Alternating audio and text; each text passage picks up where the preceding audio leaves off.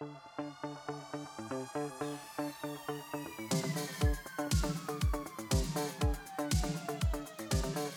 aí pessoal, sejam muito bem-vindos a mais um episódio do podcast Economista Sincero, economista que mais trabalha no Brasil. E no episódio de hoje falaremos sobre o uso do cheque que está diminuindo cada vez mais, as novas gerações já não sabem o que é isso. Além disso, abordaremos também a queda da arrecadação federal em 2023. O episódio hoje está completíssimo, só que antes de continuar, eu te peço que vote na enquete que eu deixei ali embaixo. Pois é, galera, o uso do cheque caiu pelo 23º ano consecutivo. Ano! Ninguém está mais querendo usar. Eu não falei errado não. 23º ano. Segundo dados divulgados nesta segunda-feira pela Federação Brasileira de Bancos, a Febraban, o cheque está cada vez mais em desuso no Brasil. A federação registrou que 168 milhões de cheques foram compensados no ano passado, uma queda de 17% em relação a 2022, ou seja, ainda é bastante coisa, 166 milhões, mas a queda também foi muito grande. Na comparação com 1995, quando começou a série histórica, a queda é de incríveis 95%. Para você ter uma ideia, naquele ano foram compensados mais de 3 bilhões de cheques. A última vez que tivemos um aumento no uso de cheques no Brasil foi em 2000, quando o país registrou o crescimento de 1,33%. Depois foi só ladeira abaixo. Além disso, os dados também apontaram para uma redução no volume financeiro, não só na quantidade de cheques. Isso é uma coisa meio óbvia, mas eu tenho que falar. A título de comparação, no pico histórico que foi registrado em 1995, o volume financeiro era de 2 trilhões de reais. Já no ano passado, o valor ficou em 610 bilhões, uma queda de 70%. Na comparação com 2022, a redução é de 8,5%. Entretanto, ainda segundo a Febraban, apesar da diminuição no volume de transações, o valor médio dos cheques compensados aumentou. O valor passou de 3.257 em 2022 para 3.617 em 2023 para a Febraban. Esse aumento mostra que o cheque continua sendo a escolha dos brasileiros para transações de maior valor. Em 2023, o número de cheques devolvidos foi de 18 milhões. Em 96, por exemplo, esse número era de 63 milhões. Em relação aos cheques devolvidos sem fundos, isso aqui era uma delícia, tá? Na década de 90 e no início dos anos 2000, para quem não conhece. Você pegava um cheque de um pagamento, depositava na tua conta, felizão, e ele voltava à linha 11, com um códigozinho 11 escrito atrás. Aí você falava, caramba, sem fundo. Você tentava de novo, ele voltava à linha 12, e aí fudeu, você não recebia o dinheiro, tinha que devolver o cheque para a pessoa. Era um rolo do caramba. Então, se você nunca ouviu falar nessa expressão cheque sem fundo, você é um felizardo. Ou não também, porque não viveu essa situação. Mas vamos lá.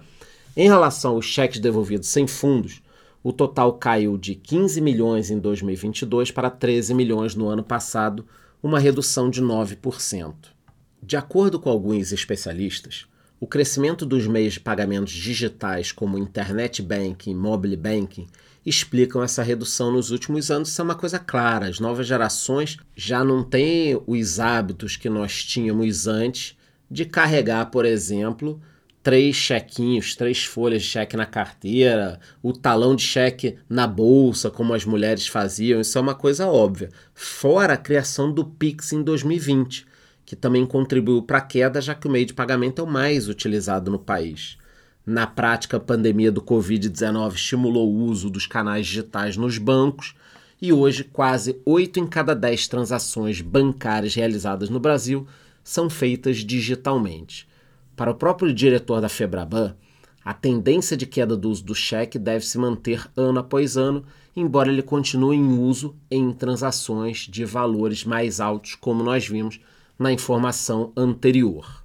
Bom, galera, Outro assunto que merece destaque no nosso episódio de hoje é a arrecadação federal que não para de cair.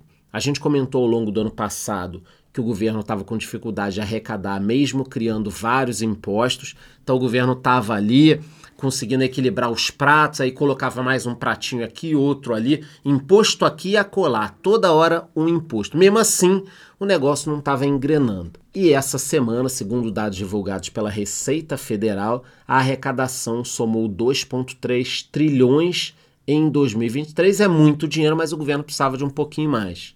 O valor representa uma queda real, considerada a inflação comparado com 2022. Essa foi a primeira redução desde 2020, o ano da pandemia. De acordo com a Receita, o comportamento de indicadores macroeconômicos afetou a arrecadação no ano passado. Além disso, a redução das alíquotas de alguns impostos também reduziu o montante. Por outro lado, em dezembro a arrecadação foi de 231 bilhões de reais, um aumento real de 5% em relação ao mesmo mês de 2022 o secretário da Receita afirmou que o resultado foi positivo. Segundo ele, 2022 foi um ano de pico de arrecadação em setores como commodities, minério, petróleo. A gente sabe que estava tudo em alta, petróleo então nem se fala. Então, para a equipe econômica, o valor de 2023 não é uma queda, mas sim uma volta a patamares historicamente normais. Papinho dos caras tem que dar desculpa, mas faz sentido sim essa parte daqui. A gente lembra também que em 2023 o governo Lula criou diversas taxações para elevar a arrecadação, mas nem todos os efeitos foram sentidos ainda. Talvez esse ano a arrecadação aumente em função disso. Teve tributação em cima de compras online, super ricos, investimento no exterior, até sobre apostas esportivas. No entanto, não houve a preocupação por parte do governo de cortar os gastos, e aí aqui eu tenho que ser chato mais uma vez. Porque não dá para você pensar só na arrecadação e quando a gente olha para os gastos, não tem dinheiro para comprar aspirina, mas tem dinheiro para cortina, sofá, avião, champanhe, lagosta e uma série de coisas que vocês já sabem, eu não preciso ficar enchendo o saco aqui.